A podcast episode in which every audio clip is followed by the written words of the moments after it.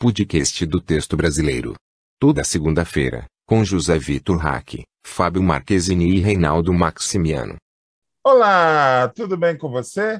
Mais uma vez no ar o podcast do texto brasileiro. Estamos chegando no final do mês de outubro esse ano. Para variar, como a gente sempre fala, o ano está passando muito rápido.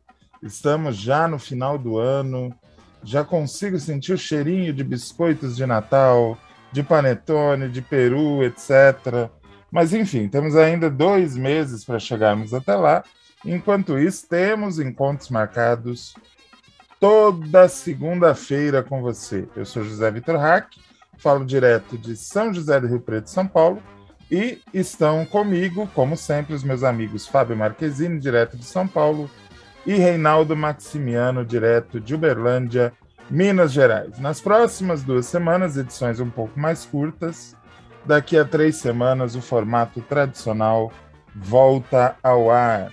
Fábio Marquezine, tudo bem contigo? Tudo tranquilo.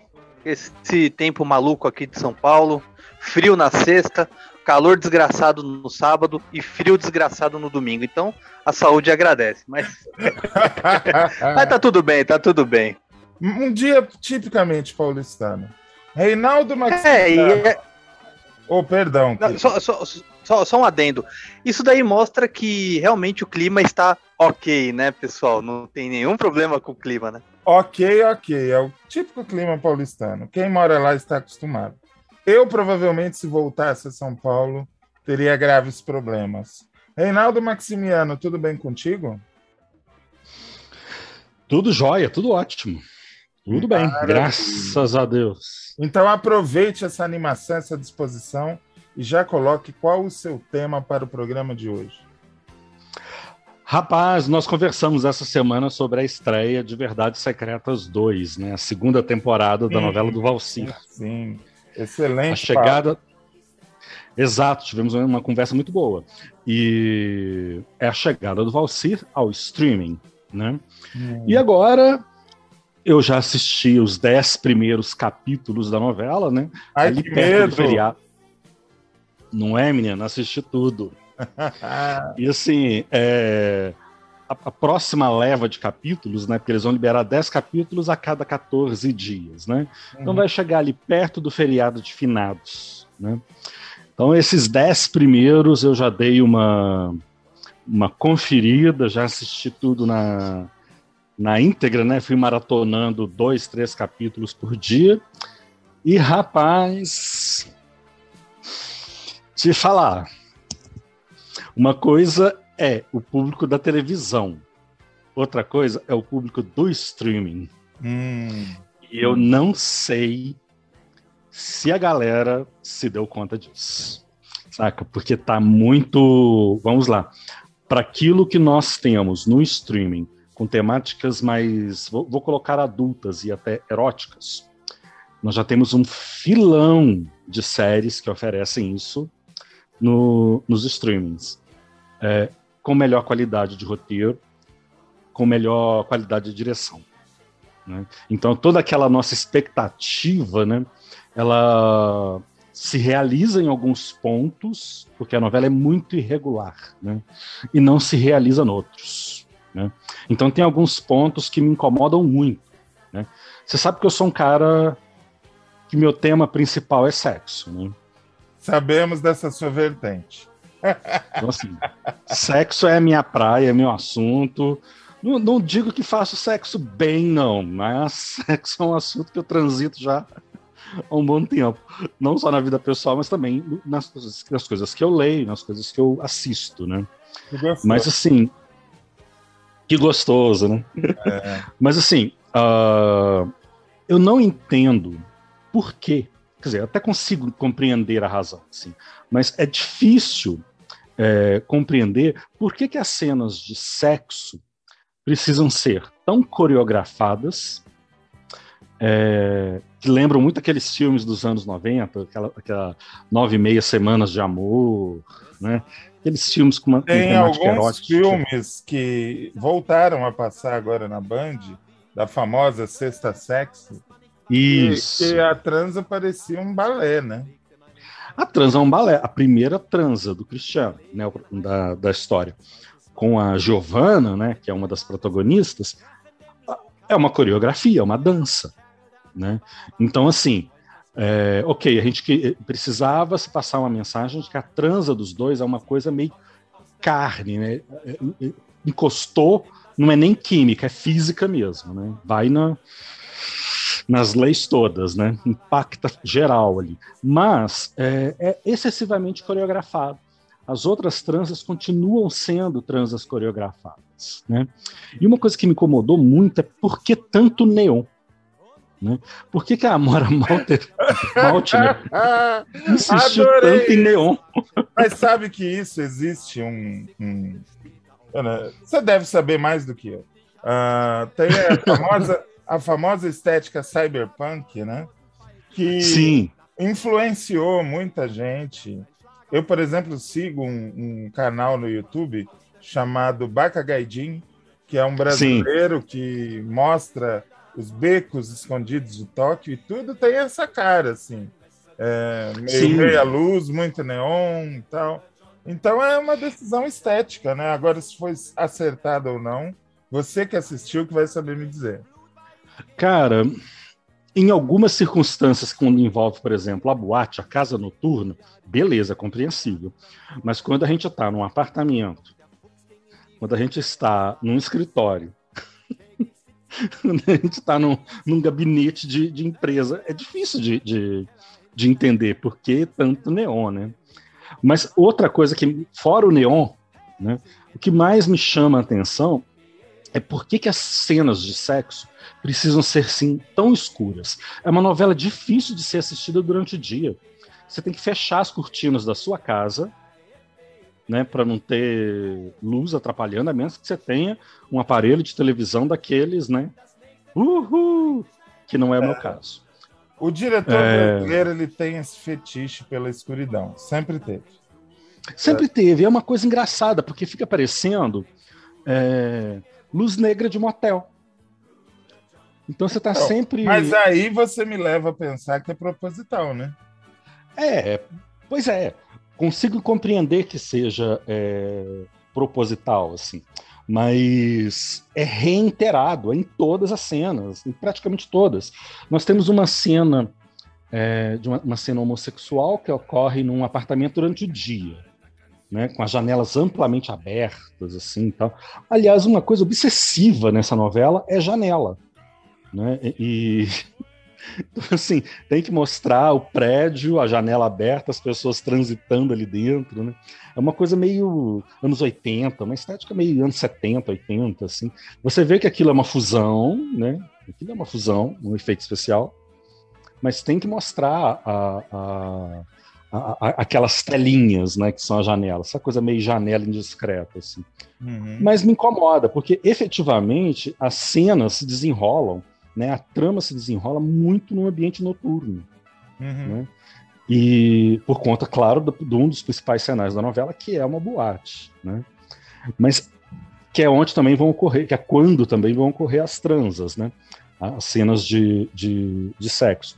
Mas intensamente no escuro. É como se é, essas imagens quisessem me dizer uma coisa assim: Olha, é, é, é, porque esse sexo aqui não é um sexo com amor, não. É um sexo meio carnal, é um negócio meio pecaminoso. Então, é, eu fico só lembrando aquela fala do Chico Xavier, por que, que a gente sentencia o sexo às trevas? Porque hum. fica sempre uma coisa assim. Tá me faltando uma cena de sexo, sabe onde? Num parque, num jardim, numa cachoeira. Se bem que em São Paulo, né? Mas, é, enfim, no vão do MASP, sei lá. Eu acho, eu, acho, eu acho que o mais interessante seria primeiro a gente colocar esse tipo de relação no Código Penal. Porque hoje em dia, na cadeia, você fazer sexo no vão do MASP, né? É, não, mas tudo bem, mas eles estão fazendo sempre alguma coisa. Por exemplo, a primeira cena de sexo que nós temos dos dois protagonistas era uma garagem, numa garagem vertical. Uh. Com vista para São Paulo. Então, assim, essas transgressões é da natureza dessas personagens, né? Uma coisa que me, que, eu, que me agrada é que as personagens não são inteiramente boas nem más.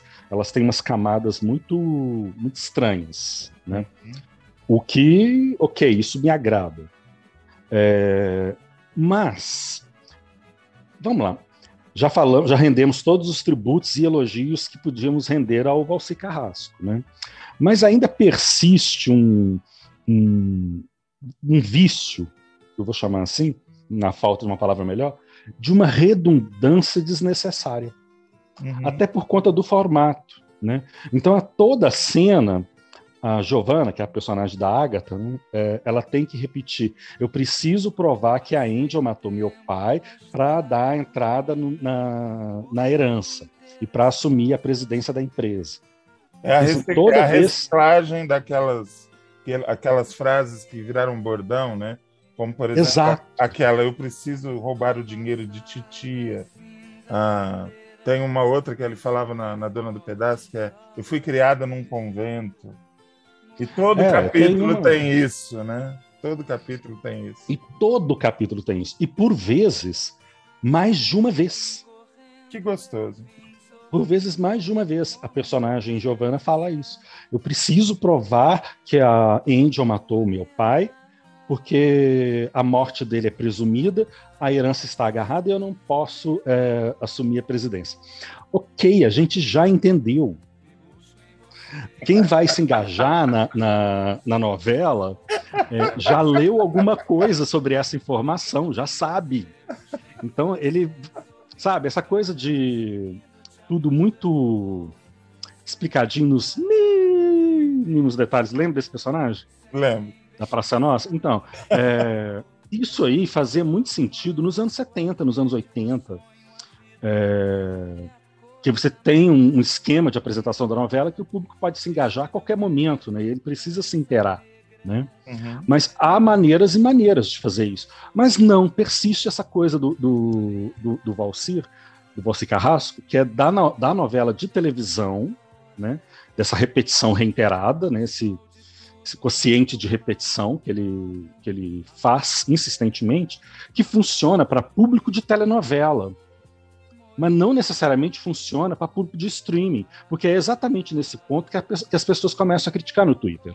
Hum. Né? E, e, hoje em dia, o melhor termômetro para a gente avaliar a recepção de uma, de uma, de uma obra né, é o Twitter, para o bem e para o mal. Né?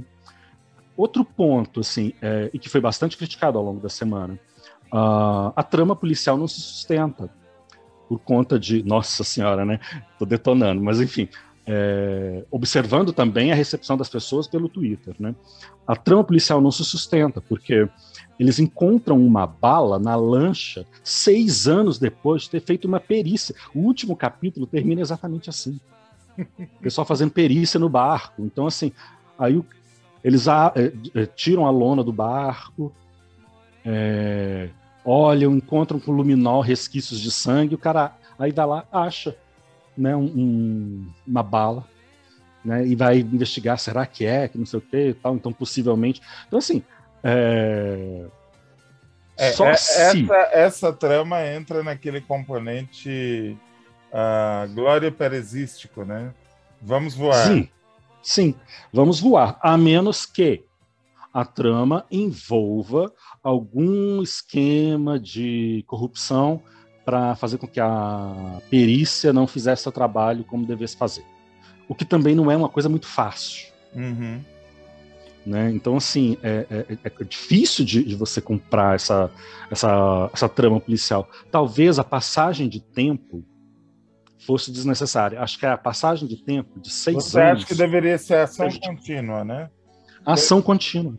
Terminou a, a um, começa a dois imediatamente. Começa dois imediatamente a partir daquela perícia, ou de uma tentativa de sabotar a perícia, ou de uma tentativa de. Enfim, que fizesse no fluxo contínuo. Essa passagem de tempo para criar o plot do, do filho da Angel, que tem uma doença, acho que é uma leucemia, com um tratamento caríssimo, que é um plot parecido com o de uma novela turca, é, é apenas para dá mais força a, a, a, uma coisa que é assim, da própria índole da personagem. É, ela vai para a prostituição novamente, ela vai se arriscar no submundo novamente para salvar o filho. Então, tudo em nome da vida do, do, do, do filho. Né? Uhum. Não, que mãezona, né? Provocou o suicídio da mãe, matou o padrasto com quem ela se envolveu, agora tem que salvar o, o, o, filho. A primeira versão já tem. A primeira versão, não, a primeira parte da novela já tem uma incoerência que é a Angel salvar o Alex da morte e depois matá-lo, né? É, enfim. É muito estranho, né? Já tem essa incongruência.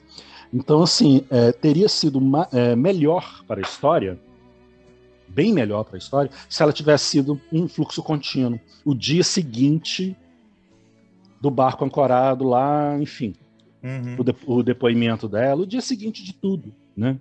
Mas não, tinha que fazer essa passagem de cinco anos de uma história para outra. Acho que isso não fez bem pro, pro, pro roteiro. Ao mesmo tempo, parece que é uma coisa assim: vamos jogar naquilo que a gente sabe fazer, uhum. né? Sem entrar demais em áreas que a gente pode é, é, se aventurar e, e, e escorregar. Né? Em, um, em, um, minutinho, porque eu preciso ouvir o Fábio esse Claro. Eu queria que você me dissesse, ok, você falou tudo que tem de bom, tudo que tem de ruim. Saldo final, vale a pena eu gastar 10 horas da minha. Não sei se é uma hora o capítulo. Mas enfim, eu tirar, mais, mais ou menos. Perto eu tirar 10 minutos. horas da minha semana para me dedicar a isso ou não? Olha, eu, tira, eu tirei e vou continuar tirando porque é dramaturgia nacional. Uhum. Dramaturgia nacional no streaming. Uhum. E nós temos uns desempenhos muito bons. Uhum. Então, nós temos ali uns atores que estão muito bem. Uh, e aí volta naquela questão que a gente já comentou, né, que é o lado forte do, do Valci Carrasco. Ele sabe armar os arcos. Então a gente fica interessado em saber como é que ele vai é, fechar isso. Então, uhum. já abriu, por exemplo, o arco da entrada do Matheus, que é o personagem do Bruno Montaleone, né? que é esse personagem que vai fazer as vezes do teorema do Pasolini na, na, na história. Eu estava estranhando, eu estava estranhando você já com 15 minutos de programa não ter falado dessa história. Porque também repercutiu no Twitter, né? As pessoas estavam esperando aquela. Isso também é uma coisa que eu acho muito legal. Os jornais, você vê os jornalões, Folha de São Paulo, Estado de Minas, tudo falando assim, é, a cena do beijo grego. Então, de repente, beijo grego entrou. É, a, Gré a, Grécia, a Grécia definitivamente está na moda, né? Depois do, é depois do iogurte grego, beijo grego está na, beijo grego. na mesa dos brasileiros. E dizem que esse iogurte grego não existe nem na Grécia, né? Mas assim, uh... tem uma coisa que é a ansiedade do público. Então, assim, o primeiro capítulo não entregou aquilo que o trailer é, vendeu. Então é bom que as pessoas compreendam isso, né? Trailer é marketing. Então, assim, esqueça, tem um arco, tem um tempo, as pessoas estão muito ansiosas, né? Então você não vai encontrar nenhuma dessas cenas. Acharam, é... acharam que o primeiro capítulo da novela ia ser um resumo do filme Calígula, né? É, acharam que ia ser o rebuceteio, né? Então, assim, e não foi, e não foi. Eu acho que faltou, falta ainda uma coisa, e agora encerro mesmo. Olhar para pôr no chanchada sabe? Olhar para o rebuceteio, olhar para os clássicos mesmo da, da, da porno chanchada, para pegar um pouco daquela malícia, daquela safadeza, daquela, daquela malandragem. Porque tinha uma crítica ali muito forte, né? tinha uma crítica social, comportamental, política, tinha uma coisa muito forte. E as personagens dessa novela, elas parecem apartadas de tudo isso. Uhum. Então, assim, não tem política nessa, nessa novela. A política não entra nessa novela. É, questões sociais não entram assim. Estão entrando questões de comportamento, né? E mesmo assim, comportamento de nicho. As Sim. pessoas são ricas, as pessoas têm dinheiro. A moça consegue levar um investigador, acho que para Angra, num helicóptero que, que levanta voo assim que ela dá um telefonema. Então, hum. assim, é gente muito poderosa, é gente muito rica, né? É gente que pode, tem poder. Mas, ao mesmo tempo, assim, é, cadê fatura de cartão de crédito? Saca? Falta... Os bens da família tá, tá, estão bloqueados. Então, assim, Falta tirando... concretude para essa vida, né? Falta concretude para essa vida. Tá faltando sentido de existência para essas personagens, assim. É... Mas vamos ver, né? Porque de repente a história ainda está em progressão, né? Então, de repente, a gente ainda vai encontrar nos próximos capítulos algo que faça esse entrelaçamento. Mas desses dez primeiros, o que já nos dá uma dimensão muito boa do arco, né? Dez primeiros capítulos de uma novela que vai ser curta são fundamentais, né? Uhum. Aliás, até de uma novela longa, os dez primeiros capítulos são fundamentais. Sim. Né? Você tem 12 capítulos, tem que segurar, as pessoas têm que se engajar. Né? O meu maior receio é que é, acho que vai ter um engajamento nessa segunda leva de capítulos, é a coisa perder o fôlego a partir dessa segunda leva. Uhum. Porque agora está sendo muito esperada a cena do Bruno, do, do, do Johnny Massaro com o Bruno é, Montaleone, né? Uhum. É uma cena que está sendo muito aguardada, principalmente o público gay, assim, né? Tem uma coisa de um fetiche também de ver ator pelado, aquela coisa toda. Mas essas coisas no escuro é o que não me incomoda. E tá sempre um sexo com uma intenção que não é uma intenção. Não quero ser romântico. Você sabe que eu não sou, mas assim, é, é, é, é, é sexo não é nenhuma coisa selvagem por tesão. É sexo com algum tipo de vantagem que eu consigo tirar em cima disso. Isso me preocupa. É uma abordagem contemporânea, ok, as pessoas estão nessa, nessa toada. Você entra no Twitter, o que mais tem a gente vendendo pack de, de nudez né, e de sexo explícito, sexo amador, né? Mas é sempre isso, assim, em todos os núcleos é isso de, de forma muito reiterada. É alguma vantagem, é o sexo com algum tipo de vantagem. Claro, a tônica da novela, a novela já em torno de prostituição, né? Então, é... e moda tá muito pouco, por enquanto.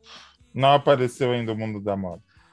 Apareceu o mundo da moda, apareceu o desfile, apareceu a Deborah Evelyn como uma, uma estilista tal, mas por enquanto tá nesse, nessa, nessa briga das duas personagens centrais é, por quem matou quem, se não matou, quem matou, enfim, né? E faltou desfile, faltou moda, faltou, enfim.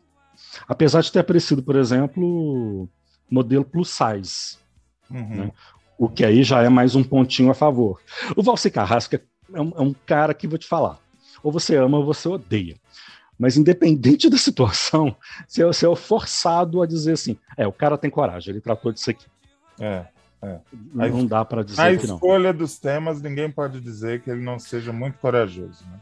Muito corajoso. Mas está faltando uma coisa.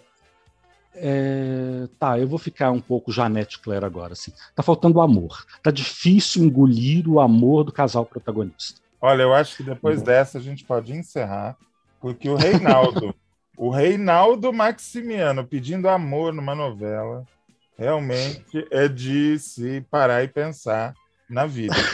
o que que está acontecendo, né? Eu quero ouvir é a, idade. É a idade, meu Deus do céu. Eu quero ouvir agora o Fábio Marquezine sobre um aspecto que deriva da fala do Reinaldo.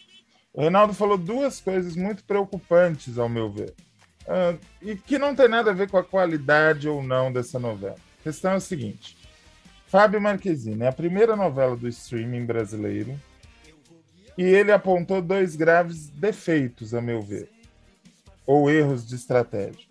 Primeiro, o Valcir está escrevendo como quem escreve na televisão. O capítulo, quando vai ao ar na televisão, eu posso assistir do primeiro ao último. Mas pode ser que eu esteja trabalhando esse tempo todo e só veja um mês da novela, que é o mês que eu estou de férias. E, portanto, eu tenho que ser conquistado no capítulo 95. Então, o autor tem uma linguagem de estar tá sempre reiterando que história é aquela para conquistar a pessoa que entra naquele bonde no meio do caminho. No streaming, isso não existe. Ninguém vai pegar uma novela no streaming e começar a ver do capítulo 76. A pessoa vai ver do primeiro ao último capítulo, se ela gostar, senão ela abandona no meio, mas ela começa pelo capítulo 1 porque lá na estante do Globoplay está organizado assim. Ou seja, se o Valcir está escrevendo como quem escreve para a televisão, não sei, não sei, não sei, não sei. E a segunda coisa que me chamou a atenção na fala do Reinaldo, que eu queria que o Fábio comentasse, é o seguinte: uh, essa estratégia de colocar 10 capítulos de cada vez. Uh, eu sei que existem streamings que fazem isso com as séries mas não costuma ser a regra. A galera do streaming tá meio que acostumada a ter o produto inteiro do começo ao fim disponível para maratonar e se quiser ver tudo numa semana, ela pode ver. Eu não sei se fazer como eles estão fazendo é o correto. Eu queria que você falasse a respeito desses dois aspectos, Fábio, da narrativa que fica se repetindo e de lançar 10 capítulos a cada 15 dias. Antes de tudo, eu vou falar que a divulgação foi errada. Eles deveriam ter colocado uma frase assim: Você gosta de erotismo? Sim, assista a Verdade Secreta. grande Silvio Santos! Grande Silvio Me desculpa. Olha, a Globo é Globo, mas o método Silvio Santos de vender programação a Globo nunca vai conseguir isso. Nunca, nunca. Esquece, esquece, esquece. É. Olha, é, vou, vou primeiro pela, por essa questão é, da, da narrativa, né? É, é um pouco confuso, porque quando você vê uma chamada, é, eu, não, eu não assisti é, nem o, o, primeiro nem o segundo, né? E eu vi as chamadas, vi os trailers e tudo mais do, do, do filme, desculpa, do, do, da novela, e eu senti que é um pouco confuso. É uma novela ou um seriado? O que, que eles estão querendo entregar nisso? Porque o visual é de um seriado, certo? É como se fosse a segunda parte de um seriado. Parece Mas ouvindo meio que, uma novela com vergonha de ser novela, né? Isso, tentando ao máximo deles fazerem de uma forma com uma linguagem de seriado. Bom, é, é, não, não, não sou contra, mas se é uma novela e nós temos o Valcir Carrasco, que é um cara que escreve há muitos anos para televisão, a linguagem do Valcir, com certeza é televisão, é ritmo para televisão. Eu acho que fica um pouco, um pouco confuso nisso, nessa questão da, da linguagem. Eu, eu vejo assim, é difícil falar porque eu não, eu não vi nem o primeiro nem o segundo. Mas eu acho que ele. A Globo erra um pouco a mão. E aí eu acho que eu entro no segundo, no segundo ponto que você disse, Hack. Porque uma novela, é, é rotina, não é verdade? Um dia de cada vez, são capítulos por oito meses, sete, oito meses, é uma segunda a sábado. Que faz companhia, né, para pessoa.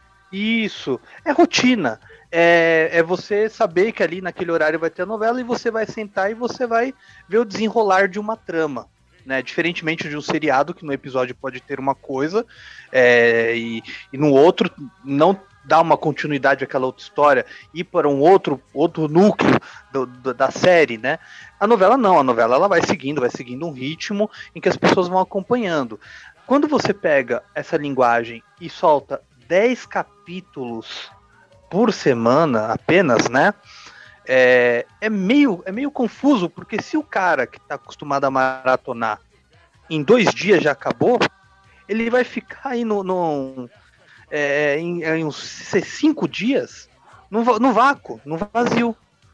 Porque enquanto a televisão estiver passando, né, que logo vai, vai transmitir, é um episódio por dia, sei lá.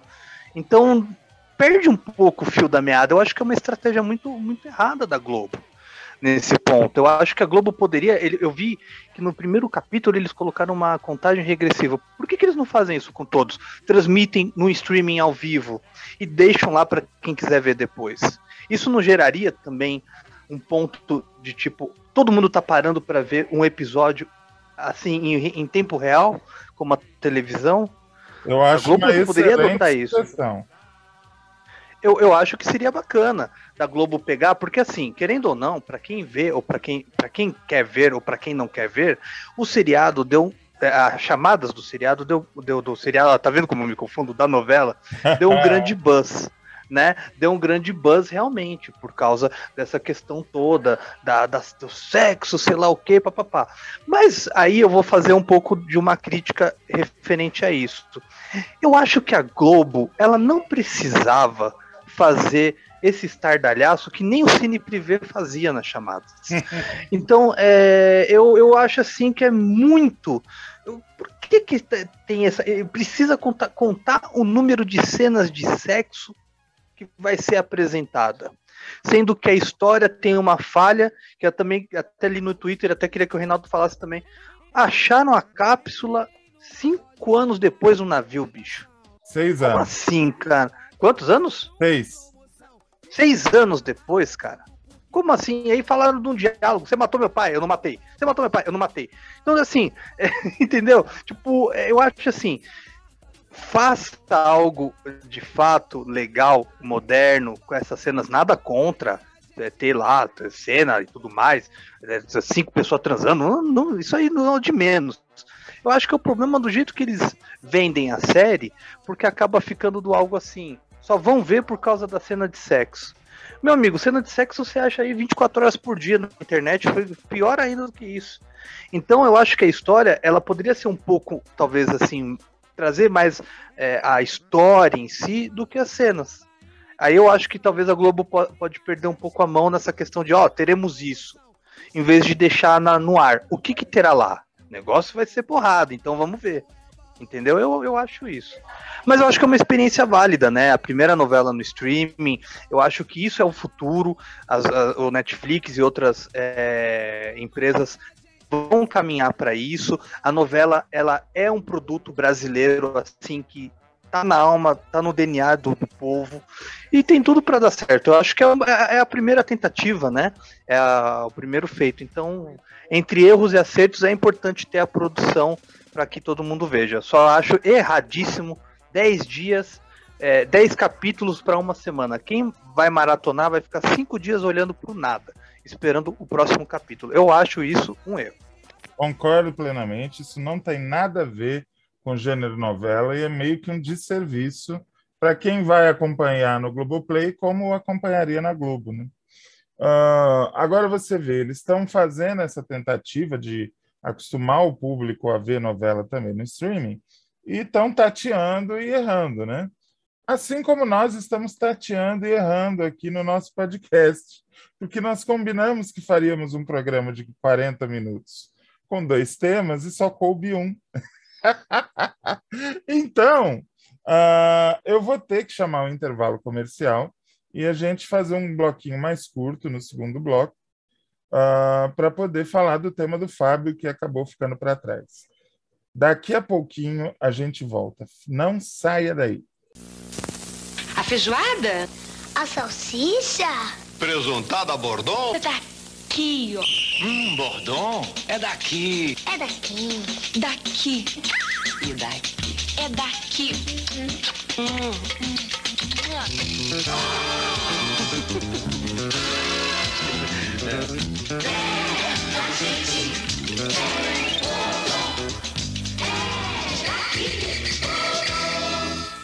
Sabe aquela vontade de comer alguma coisa que a gente não sabe o que é?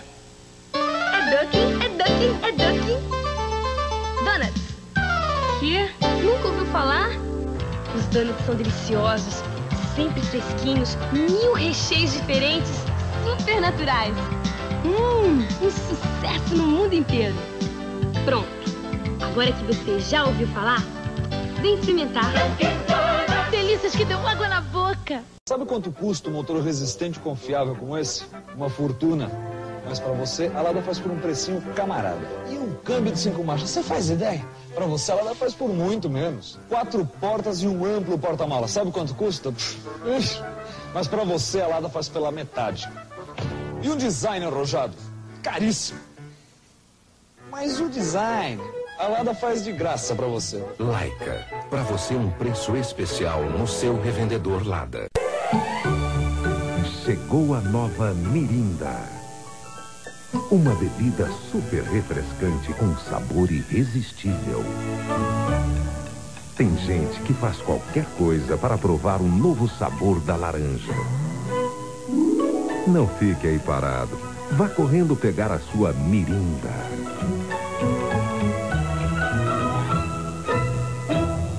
Mirinda. Ho, ho, ho. Por que alfa? Porque na purificadora alfa tem tudo que a gente gosta. Eu sou fã do bolo de abacaxi, chocolate e maracujá. O rocambole é de dar água na boca. E a bomba então nem se fala. Aquele pão quentinho, hum, chega a manteiga derrete. Ai, aqui tudo é delicioso. E você, Papai Noel, gosta mais do quê? Ho, ho, ho. do cacetinho. Temos orgulho de servir o ano todo o melhor em panificação. Panificadora Alfa. Pão quentinho. A toda hora. Boas festas! Passa, passa dois bem, quero ver passar, pra passar a dois já, passa, dois quero ver passar. Passa já, o alívio instantâneo da dor de dente, passa já. Adolfo, adivinha? Comprei o nosso aparelho de som. Hein? Som Vitrola. Hein? Aquele que a gente estava juntando dinheiro desde o nosso casamento. Comprei. Hein? Está demorando juntar dinheiro para realizar seu sonho? Faça um Coopercap Bamerindos. Você pode ter na mão o dinheiro para comprar o que quiser já na semana que vem. O bom sanduba nesse verão com um sabor bem natural. Sanduba vai legal com guaraná. Assim que eu gosto pra refrescar esse calor. Sanduba tem sabor com guaraná. Guaraná.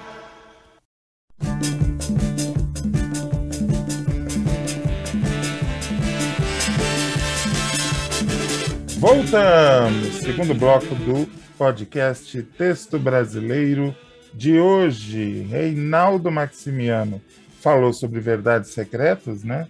No primeiro bloco. E agora nós vamos saber qual é o tema do Fábio Marquezine para hoje. Fábio, por favor.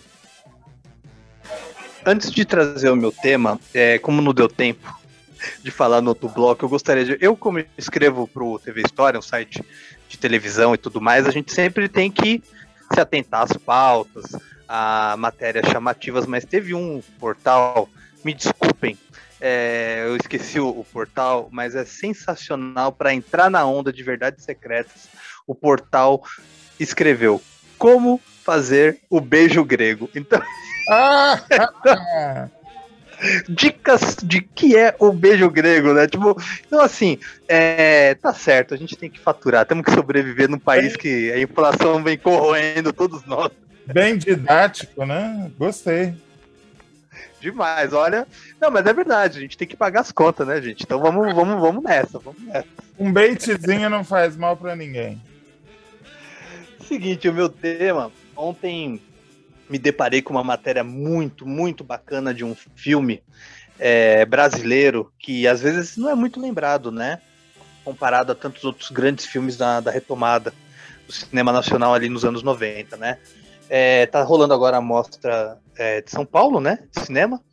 E eles estão exibindo nessa mostra o Terra Estrangeira, que é o filme do Walter Salles, né? Com a Fernanda Torres. Maravilhoso filme. Um, um filme que é o, é o, o início da, da, retomada, o ouvinte é, que está ouvindo a gente talvez é, não, não, não, não entenda essa palavra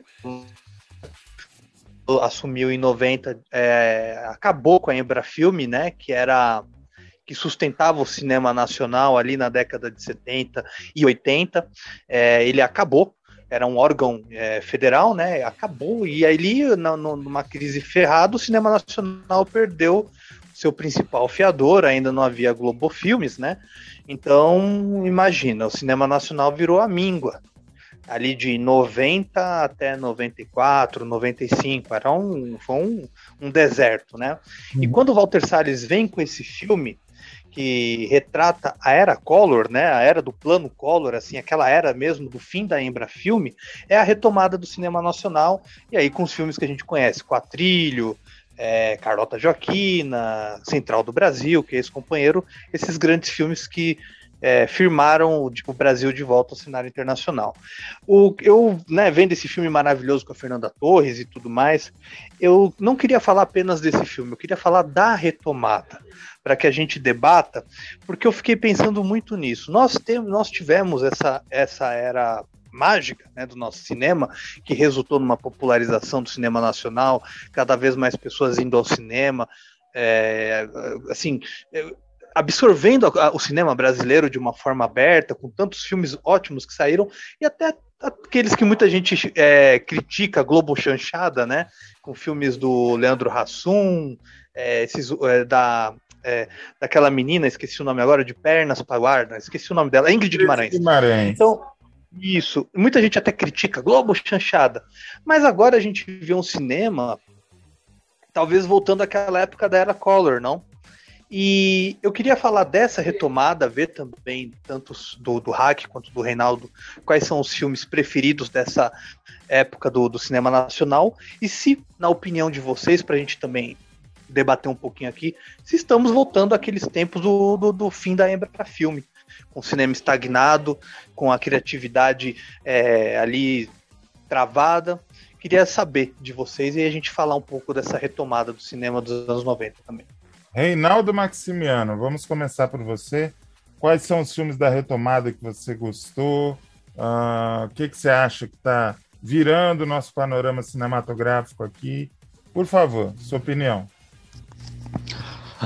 O próprio Terra Estrangeira, que está no topo da minha lista de, de, de, filmes preferidos dessa, dessa época, e um filme com Leonardo Villar, que é o ação entre amigos, mas ele já é mais ali para o final de 90, né? Já é de uma outra já é de uma outra safra, assim, que é quando a gente também consegue é, estabelecer uma produção contínua, né?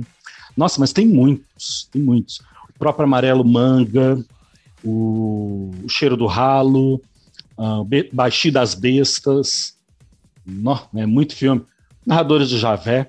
Agora, dessa fase mesmo aí que o, que o, o Fábio está se referindo, eu acho que é o Terra Estrangeira, o Ação entre. O, ação não, o Isso Companheiro e o Carlota Joaquina. Acho que é impossível não falar desse período sem falar do próprio Carlota Joaquina, né? E do fenômeno que esse filme acabou provocando é, no Brasil, né? Meio que apazigou o público brasileiro com o cinema, né? Acho que tem essa questão, né? É, a gente não tem um público muito apaziguado com o próprio cinema, né? Porque o nosso cinema ele tem um viés político forte, né? Então é, há uma, uma camada que não gosta muito dessas discussões, né? Mas é onde nós fazemos melhor, né? Nosso ganhador na Palma de Ouro é uma obra do, do Dias Gomes com nossos problemas e nossas mazelas assim jogadas na tela, né? Uhum, uhum. É, o meu favorito da retomada, é, eu tenho plena consciência de que não é o melhor filme, mas eu gosto muito dele. Ele fala comigo assim de perto. É o, o que é isso, companheiro. Eu gosto muito desse filme. Ah, o elenco é simplesmente sensacional. Né? Fernanda Torres, Luiz Fernando Guimarães, Pedro Cardoso, Matheus Nastergalli. É um, um deslumbre aquele filme. Eu sou apaixonado. Eu não sei se entra na, na retomada, mas enfim, um filme que eu gosto muito, que ele também dialoga comigo de uma maneira muito intensa, é O Bicho de Sete Cabeças. Ele é um pouco mais tardio, se não me engano, é de 2002, uma coisa assim. Uh, mas ele tem uma linguagem e uma denúncia que conversou com meu coração muito de perto.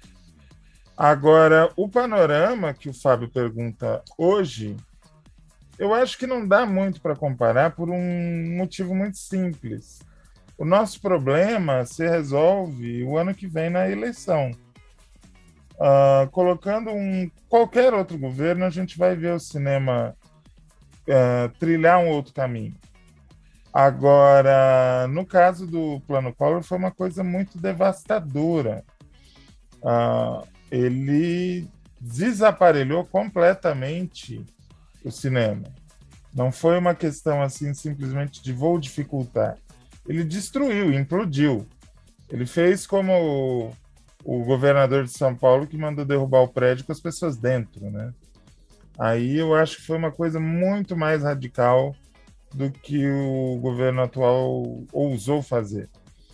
Uh, Deus me livre de estar tá passando pano, não é isso, mas os instrumentos que permitem o cinema andar continuam aí. É só uma outra máquina colocar para andar e a coisa caminha.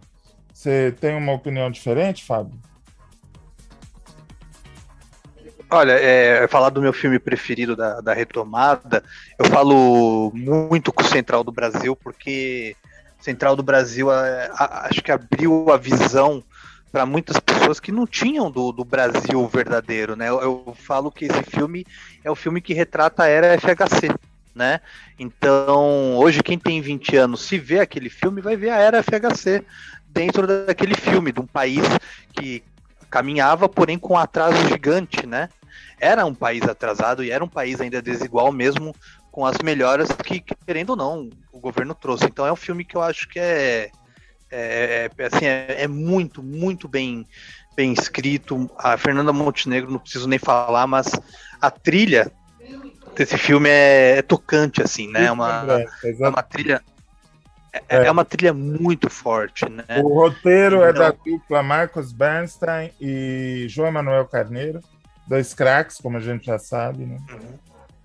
Não, e é, é, é um filme, é um é road movie, né? Mas ele é muito, muito bem escrito. Acho que e o final é um final verdadeiro, né? O final de uma vida real, né? Então eu acho que fica muito, muito assim fixo na minha mente esse filme e ali retrata uma época que era era FHC, né? E né, eu, eu penso assim, eu acho que o maior, o maior problema é quando que o governo acaba escolhendo o que, que ele vai financiar. Aí eu acho que isso é muito perigoso, né? Porque é claro que, se o governo pague, que tudo seja correto, que nada seja um dinheiro perdido por, por desvio. Claro, isso nem isso nem nunca me passa pela cabeça. O que me dá um pouco de medo é o que, que, pode acontecer, mesmo com outro governo, quando acaba falando, é realmente é, vamos manter isso daqui que o outro governo fez. Eu nem falo da questão de um governo de esquerda que não faria, mas eu falo de um governo que pode ser um governo dessa tal da terceira via, vamos dizer assim, que a gente sabe muito bem que a terceira via tem um pensamento muitas vezes igual ao do que está aí hoje, né? Bem que você falou, o cara mandou derrubar um prédio com gente, né? Só isso. Então, eu fico um pouco preocupado dessa, dessa questão de que muitas obras críticas acabam se perdendo nesse ponto de uma censura branca, né? Vamos colocar assim, de uma censura velada, em que você não pode ter um financiamento se você não seguir as normas é, daquilo que o governo acha que é interessante. Mas Entende? Você, se você concorda que essa censura já existe do ponto de vista privado? Porque funciona assim: eu tenho um projeto, o governo me autoriza a captar. Eu mando para as empresas e quem decide o que é bom ou não para a política de cinema do Brasil é o departamento de marketing da fábrica X, do laboratório Y, e por aí vai. É. Certa eu, forma, que muita gente censura já existe, né? É, o que muita gente fala é que a Globo Filmes é uma ditadura, né? Uhum. De que se não passa pelo crivo da Globo Filmes, se ela não vai distribuir, você tá fora do, do circuito nacional, não é? Muito, muitos falam disso, né? Por isso que o o diretor de Aquários, né? O Kleber, né? O Kleber Mendonça, né? Ele critica muito essa questão da Globo Filmes. Eu já vi muitas críticas dele perante a isso, falando: peraí, então se eu não entro na, na Globo Filmes, o meu filme vai passar em lugar nenhum. É? Uhum. É o que muitos se falam disso. Eu acho assim, acho que falta a, a, as produtoras independentes, essas produtoras pequenas, também é, terem essa questão de uma autonomia maior para que elas pudessem mostrar os filmes, enfim, seriados, aí entra em vários âmbitos, né, do audiovisual, para que elas também tivessem esse mesmo espaço. O cinema nacional independente, ele ainda é muito marginalizado no Brasil. A gente não tem acesso a muita coisa que acontece aqui. Tem tantos documentários ótimos que estão por aí que a gente não faz ideia. Uhum. Né? É, então é, é, isso que eu, que eu penso muito. Eu concordo com você. Eu acho que é uma ditadura privada muito forte, em que às vezes você tem que fazer o que eles querem também. E por isso que muita gente fala da Globo chanchada, critica. O filme, até muita gente criticava, é, não o teor dos filmes, mas a questão do que a Globo tem colocado nas salas de cinema hum. né? É, a gente pega Aquários, o som, a, o som ao redor, né? E o Bacurau. Então eles são filmes críticos, são filmes que não tem nada de globo chanchada nisso e que são respeitados lá fora. E eu falo disso também com tristeza da questão do filme do Marighella. Caramba, é, saiu no é. mundo inteiro e não, e não saiu aqui. Que Exato. coisa, não? A gente. É, então o que, que a gente não pode contar essas histórias mais? A gente não pode falar mais disso? Você citou o que é isso, companheiro, né? Como que é um, Hoje um filme, filme tem... não seria feito. Não, porém naquela época em que ele foi feito, ele foi, ele foi muito respeitado e foi e concorreu ao Oscar, né? Uhum. É, então é, é, é, são as questões que, de mudança do que se pode falar e do que não se pode falar. É, eu sinto uma tristeza imensa em saber que só agora o Marighella vai sair no Brasil, sendo que já foi exibido em outros países ao redor do mundo. E a gente aqui, que é um filme brasileiro, com artistas brasileiros, de um personagem que esteve no Brasil, que viveu no Brasil que foi um ponto-chave da, da época da ditadura militar, a gente só vai estar tá vendo agora. Uhum. Isso não entra, isso, desculpa, não entra na minha cabeça. tipo, ah, é muito louco, entendeu? É realmente é muito louco. Agora, é, eu queria que o Reinaldo comentasse uma coisa que passou pela fala dele, passou pela sua. Uh, falamos de Bacurau, falamos de Amarelo Manga, falamos de Aquários, falamos de Baixio das Bestas, falamos de O Som ao Redor. Como o cinema de Recife, de Pernambuco, A História da Eternidade, que é um filme que eu amo, como o cinema de Pernambuco é maravilhoso, né? E o cinema do Rio Grande do Sul também, agora ele deu uma, uma meio que uma desaparecida, né, do, do, do, mainstream. O de Pernambuco continua firme e forte, mas a gente tem o cinema do Jorge Furtado que botou Porto Alegre na, na cena, né? O cinema conseguiu uma descentralização que a televisão nunca conseguiu, né, Reinaldo? É verdade, o cinema conseguiu essa descentralização. A, a TV não, a TV continuou concentrada, e continuou centra, concentrada no Rio de Janeiro e São Paulo. Né? Uhum. Ela varia muito pouco desse, desse, desse eixo. Então, assim, é, neste aspecto, né, em termos de audiovisual, é, o cinema me parece bem mais diversificado, bem mais plural. Mostra Brasis bem diferentes, né? É, é, diferente do que ocorre com a, com a TV. Até pelos modelos hegemônicos de produção né, que existem na TV. Então, um caso, por exemplo, de produção de telenovela é a Globo, né? Globo, SBT, mas sempre ali radicados, sem, e Record, né? Radicados Rio, São Paulo. Se bem que agora a Record está no Antigo Testamento, né? Então, assim, tá na Ásia do Antigo Testamento e dali acho que não vai sair tão cedo, né? Mas, assim, uh, mas que também trouxe uma, uma, uma, diversidade de abordagem, mas não necessariamente de deslocamentos, né? A não ser a minissérie lá do, do Marcílio, né? Marcílio uhum. Moraes, o Plano Alto. Né? Mas o cinema trouxe, revelou mais gente, né? Diversificou bem mais. Eu estava lembrando de um filme, eu, só que eu estou. É, não consigo lembrar o nome do diretor. Que é um filme que passou muito aqui em Minas Gerais, é baseado num conto do Carlos Herculano, é, Sombras de Julho, hum. que é com o Rubens Caribé. Uhum. Um bom filme também, assim. É, se passa no interior de Minas Gerais, aquelas cidades né, ainda de poderios de famílias, de matadores de aluguel, aquela coisa bem mandonismo, né? Bem coronel, né? Mas um filme bem, bem bonito. E isso, é... que o, isso que o Fábio comentou sobre a questão da ditadura, seja pública, uh, ou seja, de algum burocrata lá do MINC escolher o que você vai poder fazer ou não, ou da privada, que é a questão dos departamentos de marketing, falar assim, não, nisso daqui eu não ponho dinheiro. Pois é, o diretor de Sombras de Júlia é Marco Altberg. É um filme de 90. Ah, ótimo, ótimo, ótimo. É um filme de lança, lançamento dele em 95. Ah, isso aí a gente vai ficar cada vez mais refém enquanto nós é, tivemos esse tipo de estrutura. Né? É, acho que a gente vai ter que explorar outras formas é, de viabilizar outros cinemas. Existem outros cinemas, existem outros audiovisuais aos quais a gente não tem acesso. Uhum. Então, assim, nós temos é, audiovisual é, universitário que é de uma qualidade é, absurda e que a gente vai conhecer, sabe onde? Na Mostra de Cinema de Tiradentes. Excelente. Porque é, lá circula, né? Então, assim, é, ao mesmo tempo, nós temos produtoras e ações independentes. Tem um pessoal lá em Belo Horizonte, do Anzol Filmes, que eles, é, eles têm uma temática na periferia. Uhum. Então as histórias se passam lá. Não importa se é ficção ou se é documentário, é na periferia, é perifa. Eles e, eles estão fincados lá. Né? A produtora existe lá dentro, e é, naquela comunidade é isso mesmo, e ponto final é aqui. Né? Não alça nenhum outro voo que não seja ali, né? na, na, na periferia.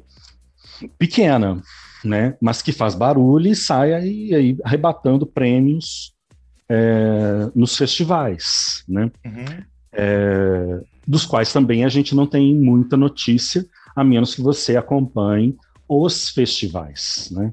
Uhum. Precisamos ter também outras janelas de exibição, né? Existem, né? Mas a gente precisa ter mais janelas de, de exibição. Tem um documentário muito bom chamado Crônica da Demolição, sobre a demolição do Palácio Monroe, no Rio de Janeiro, que foi a sede do, do Senado Federal, enquanto o Rio de Janeiro foi capital. Né? Essa é uma história surreal, surreal. É uma história incrível. É uma história incrível, mal explicada. Um palácio que, um palácio que aparentava opulência e tal, e na verdade era uma construção provisória, né? Exato. É, com muito de armação de madeira, de ferro, é, uma, uma coisa assim absolutamente louca.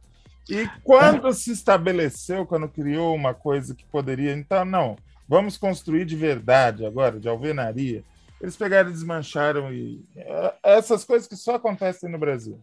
Só acontece no Brasil e só acontece no Rio de Janeiro, né? É. Então, por exemplo, a, a, a gente consegue assistir esse documentário pela, pelo site da produtora ou do diretor, uhum. né? Que, vez por outra, anuncia ali ingressos, você compra pelo Simpla tal, e assiste o, o, o, o filme, assiste ao filme. Não está nas salas de exibição e não está em outros streamings, né, em outros serviços de streaming. Vão ali diretamente. Não tem DVD também, né? Então, assim, é... a gente faz filme para chegar nas pessoas, né?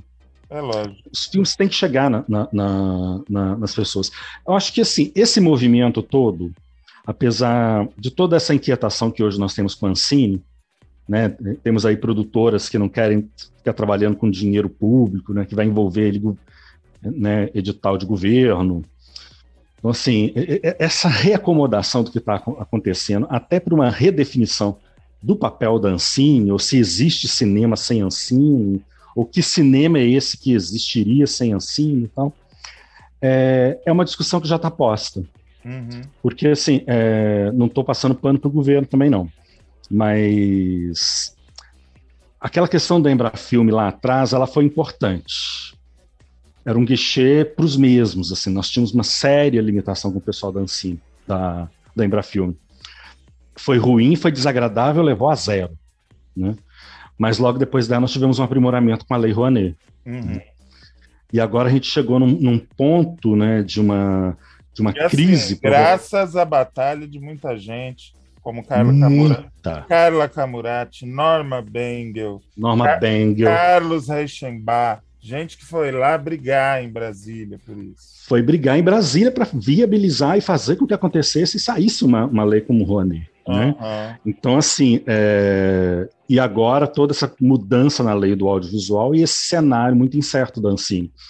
Então, a gente chegou agora num outro ponto de discussão de viabilizar outras cinematografias possíveis, de outras formas possíveis, de modo que a gente não fique dependendo da, da censura dos departamentos de marketing.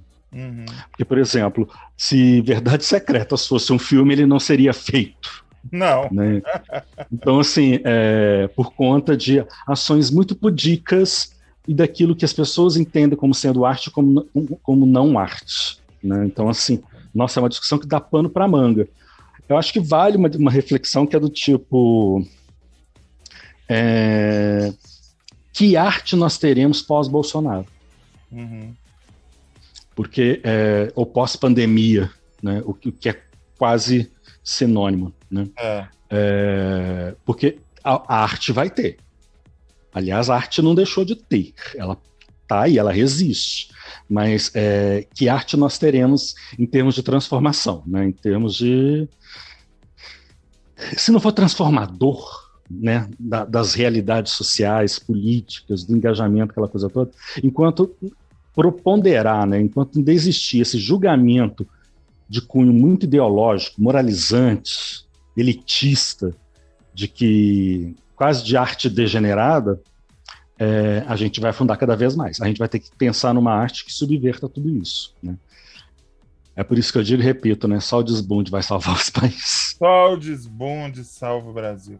Ô, Fábio. Só o. O Reinaldo estava falando, eu me lembrei de alguns filmes que eu esqueci de citar. Um eu acho que você deve ter visto, que é o Boleiros, do Hugo Giorgetti. É um filme, um grande filme da retomada. O Boleiros 2 veio alguns anos depois, mas o 1, para mim, é, é, é simplesmente incrível. E uma outra iniciativa que eu queria lembrar, que ajudou muito no período da retomada, foi o programa PIC TV da TV Cultura, que possibilitou filmes como Domésticas, como o Dois Córregos, aquele filme com Richelli. Então, assim, a retomada só foi possível porque foi uma ação de muita gente coordenada e a fim de fazer o negócio andar, né? Eu espero que isso aconteça agora no final deste desastre que a gente chama de governo. Ficou faltando não, falar de alguma coisa, Fábio? Oh, não, Goleiros é. Boleiros é sensacional, cara. Boleiros? Filmaço. Boleiros. O filme Goleiros, é... com Rogério Senna e Marcos. e o Cássio, né? O nosso e querido frango. O Cássio, mão de alface, às vezes é vira mão de alface. É. Mas o. Aqui, não, é do Hugo é o... Giorgetti um filme chamado Sábado, não é? Sábado, festa. Olha, Festa ah, maravilhoso. Sábado é muito a bom. Obra, sábado é num prédio. num prédio, exatamente. É um delírio aquele filme. aquele filme é um delírio. O Hugo Giorgetti é muito pouco valorizado. É o nosso Woody Allen. Ele é incrível, ele é incrível. E o Jô Soares mora lá em cima, né? Não, ele mora no, no, negócio do elevador.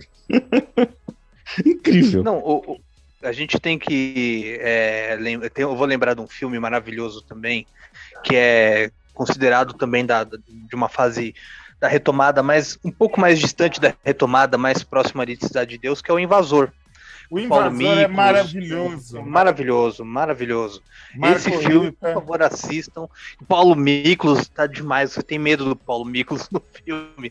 É muito bom, é um bom filme. Tem o Sabotagem, né?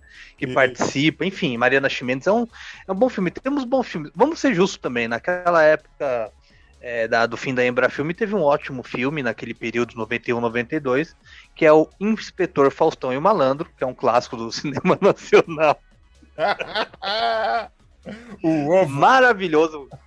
É, esse filme é, é bom. Você falou num programa da, da cultura, tinha um maravilhoso também, que era de curta, chamado Zoom. Zoom. Você lembra desse? Nossa, ele. Muito.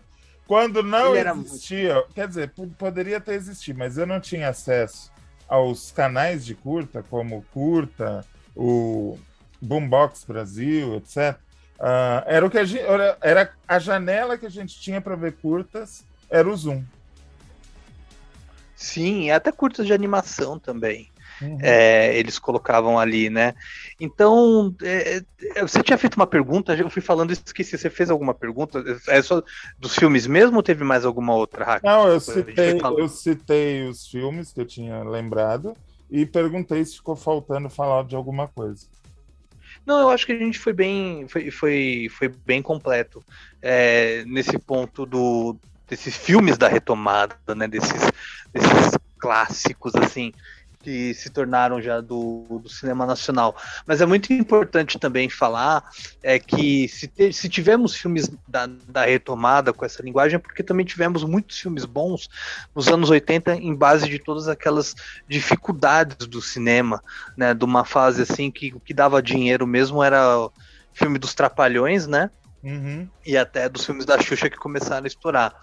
E é isso, eu acho que a crise ela traz oportunidade para que todo mundo abra a mente e consiga trazer umas linguagens é, importantes pro, pro cinema. E é muito interessante da gente também citar o ponto de quanto a censura ela é burra. Seja qual a censura for, né? O quanto a censura é burra e quanto esses filmes que nós citamos, o quanto eles é, moldaram profissionais, quanto, quantas pessoas foram inspiradas por esses filmes, né? É, que mostrou o Brasil nu e cru, né? O Brasil ali, às vezes, a gente é um, às vezes é o Brasil que a gente não quer ver. A gente pode citar aqui que horas ela volta, né? É, que é um de uma forma crua, porque é, é, o cinema ele é isso, né? Ele não é apenas uma forma de entretenimento, ele é um ponto para que a gente consiga olhar aquilo que às vezes a gente nem quer olhar. Que horas ela volta, ele tem um mérito muito grande, que a, a Ana Moilaert colocou três Brasis em três personagens. O Brasil antigo, que é o Brasil da Karine Telles, né, o da patroa. O Brasil conformado, essa coisa meio ah, é assim mesmo, vamos tocando o barco, que é o Brasil da Regina Casé, e o Brasil da Camila Márdila, que é o Brasil pós-governo Lula, orgulhoso, querendo subir na vida, dizendo que não é menor do que ninguém. Aquilo é um tratado sociológico em forma de filme, cara. Sim, aquele filme. Eu acho que retrata muito o, o tempo que a gente já estava entrando também, né? Nesses tempos atuais, assim como Aquários, que retrata ali o fim da, do governo Dilma pro Temer. Então é. É, é muito, é muito importante. da Sônia, para mim, é a Dilma. Tudo desmoronando ao redor Sim. dela e ela impávido colosso ali, indo tomar o seu banho de mar chamando garoto de programa. Ela é a Dilma para mim, é, simbolicamente, digamos. E, e, e, e, os filmes do, do Mendonça, eles, eles trazem sutilezas, às vezes, na imagem, que às vezes a gente não entende, a gente só vai entender quando vê pela segunda vez, né? Ali um ponto, assim, né? Igual o Bacurau. Bacurau tem tantas coisas ali nas cenas, que se você observar bem, ele retrata o Brasil e como o brasileiro age, muitas vezes, com o estrangeiro, né? Então, é, é, é isso que é, de uma, às vezes de uma forma sutil, ele passa uma mensagem muito forte pra gente. O cinema, o cinema brasileiro, ele sempre foi muito à frente, na minha opinião, nesse ponto dessa linguagem, do que o cinema norte-americano, às vezes até do europeu. Vamos falar aí de cinema novo, tem tanta coisa pra gente falar. Mas eu acho que a gente coloca a realidade de uma forma nua e crua, mais do que qualquer outro tipo de cinema que tem pelo mundo. Com, claro, com cineastas, atores, roteiristas incríveis. Mas acho que o nosso cinema, quando ele pega numa crítica, ele pega de uma forma muito inteligente. Por isso que eu fico com, com pavor, eu tenho pavor, eu admito mesmo, de censura. Eu tenho nojo à censura. Eu tenho nojo a qualquer tipo de censura. Eu tenho horror à censura. Eu acho que, tem que a gente tem que colocar o que é a verdade. E eu espero que futuramente um cineasta, um seriado, não importa o que seja, coloque nua e crua essa realidade que a gente está passando hoje para as futuras gerações, para que não, não, não mude o, o papo do que foi agora. A gente sabe o que foi agora, a gente sabe o horror que está sendo agora. Né? Então, o cinema ele é um ponto de alerta e principalmente o cinema nacional com tantas obras que alertaram o país é, no caos, na fome, na miséria, na, na pobreza, na, na, corrupção. Então, o cinema nacional ele tem que ter longa vida. A retomada é um, é um ponto principal. Se você que está ouvindo a gente não viu alguns filmes do que a gente falou, procure e veja porque vale a pena. O senhor estará de folga na semana que vem, então já deixo desde já os votos de uma boa folga e daqui a duas semanas estaremos juntos novamente, tá certo? Pode deixar. Se porventura não os planos chamados chamado meu pai furar, eu estarei aqui. Se ele tiver aqui, se ele tiver, se ele não estiver, estarei aqui com vocês. Mas já agradeço o bate-papo e sempre muito bom estar com vocês todo domingo, sempre também estar tá falando com vocês direto e sempre lembrando, gente. Ah, aliás, deixa eu fazer um comentário aqui bem rápido. Eu estarei entrevistando nada mais nada menos do que José Vitor Hack, num estilo provocações. Aguarde, porque o negócio vai pegar fogo. Muito é, obrigado. É, estamos preparando um, um negócio bem bombástico para vocês. Reinaldo Maximiano, estaremos juntos semana que vem, com Fábio ou sem Fábio, certo? Certíssimo, com Fábio ou sem Fábio. E nós estaremos juntos num bate-bola, porque agora a gente botou essa coisa drops acontecendo em vídeo. Né? Então, Exatamente. E, e aguarde que ainda tem coisa chegando. Tem a palavra dos grandes autores, das grandes autoras, vai chegando por aí. A gente vai esquentando os tamborins para um folguedo é, bem safado. A gente, a gente falou de retomada do cinema, né? Teremos a retomada de um canal aí, né? Olha, almejamos isso, almejamos isso. Mas até para poder discutir alguns pontos que às vezes a gente não discute aqui no, no, podcast, porque talvez não é o lugar, mas é um papo mais. Vamos dizer que é um papo cabeça sobre TV. Uhum. TV, streams e afins e até notícias. Isso. Aguard... Mas sem perder o bom humor. Aguardem que tá babado, né? Tá babado. Tá babado. E, e, a gente muita, não anda e muita só. Safadeza. Muita, e muita safadeza. Muita safadeza, muita cuca no lance, né? E um show de é beleza. Saf... Um show, um show de, de beleza. beleza diário do Reinaldo Maximiano. Um Pô, show de beleza inteligente que a gente não é só. Claro que eu convido, filho. Eu já estou fazendo os contatos com o pessoal amigo lá em Portugal para a gente conversar, inclusive, como é que está esse desenvolvimento do streaming lá Isso. no Além Mar. Então a gente vai ter umas lives ocorrendo por conta exatamente desse tipo de conexão, né? Como é que tá a TV aberta, a TV fechada e o streaming lá na terrinha, na Europa, quais são essas, essas movimentações, né? Porque às vezes a gente fica muito isolado aqui, né? A gente fica olhando o nosso né? movimento e opa, o que, que os outros estão fazendo, né? Porque há movimentos, há movimentações. Né? Então é isso. E lugares a serem ocupados, né? Vamos ocupar todos os disponíveis para nós. Até semana que vem, Reinaldo. Até semana que vem, se e Deus quiser. Você que escutou até agora, beijo, abraço, aperto de mão. Tchau, tchau.